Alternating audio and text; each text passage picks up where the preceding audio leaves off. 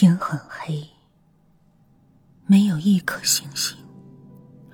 风掠过，树叶令人恐慌的翻飞，发出瑟瑟的声音。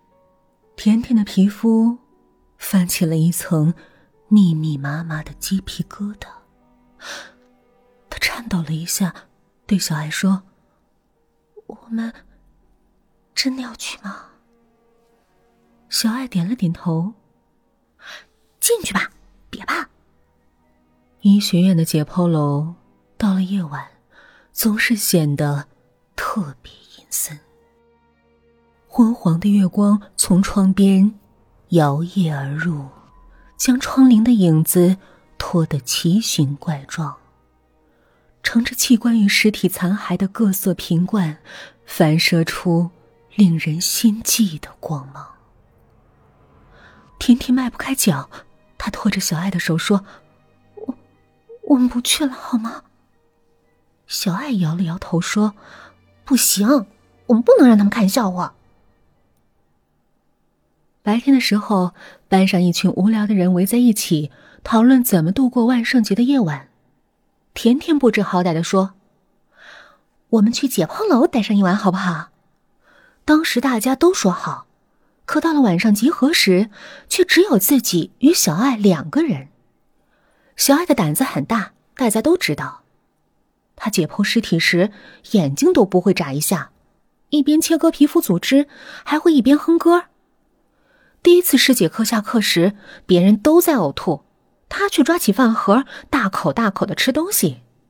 有人说，他的心不是肉长的，而是一块石头。所以，当看到小爱时，甜甜忐忑不安的心稍稍放下了一点儿。我，我好冷。甜甜战战兢兢的扯着小爱的衣角，小爱脱下外套，披在了甜甜身上。我好怕。甜甜的手心冒出了汗。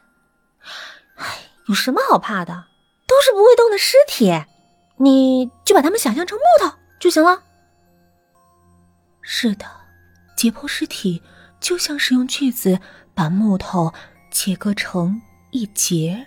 一节的，但是，当手术刀划过尸体的皮肤时，尸体会疼吗？解剖楼没有灯，机山窗户的玻璃也不见了，风呼呼的从窗户灌进来，看不出颜色的窗帘咧咧作响。婷婷拿出手电，按了几下，却没有光线出来。哎呀！糟糕，没电了。甜甜的声音有点颤抖。小爱埋怨的看了他一眼，什么都没说。这时，窗外的天空闪了一下，接着一声惊雷，接着又闪了一下。甜甜惊悚的抬起头，看到着背对窗户的小爱，全身笼罩在了水一般的阴影中。窗棂的影子。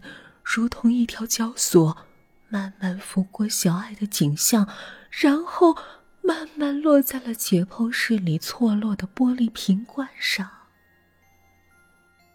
甜甜转过身去，看到黑暗中闪烁着反光的阴森的玻璃瓶罐，又是一道闪电。他看到一只死鱼般的眼睛正从一个瓶子里望向他，眼波似乎在流转。他的心里蓦然的一凉，禁不住打了个寒颤，手指一紧，手中的电筒突然亮了。解剖楼是老房子，木头铺的地板，踏上去咯吱作响。回廊上没有人，两边堆着白森森的骨架模型，空气里氤氲着浸泡尸体的福尔马林的刺鼻气味。但是，依然遮盖不住尸体的那股腐臭霉烂的气味。甜甜紧紧的抓住小爱的手，一步一趋的向前走去。两人打着手电，摇摇欲坠的木地板响着两人的脚步声。小爱忽然一笑，手向旁边的骨架伸去，抓起了一截桡骨，瞬时伸到了甜甜的嘴边。来，宝贝儿，叼嘴里。他没心没肺的笑，啊！甜甜尖叫，手指一松，手电摔在了地上，灯光蓦然消失了。解剖楼里陷入了一片的黑暗。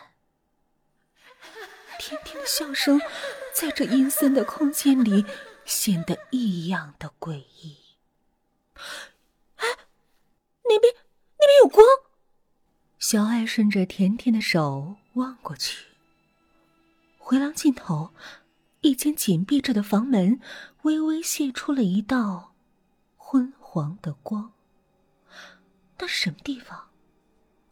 小爱胆子大，拉着甜甜向那间房门走去。门没有锁，轻轻一推，竟然开了。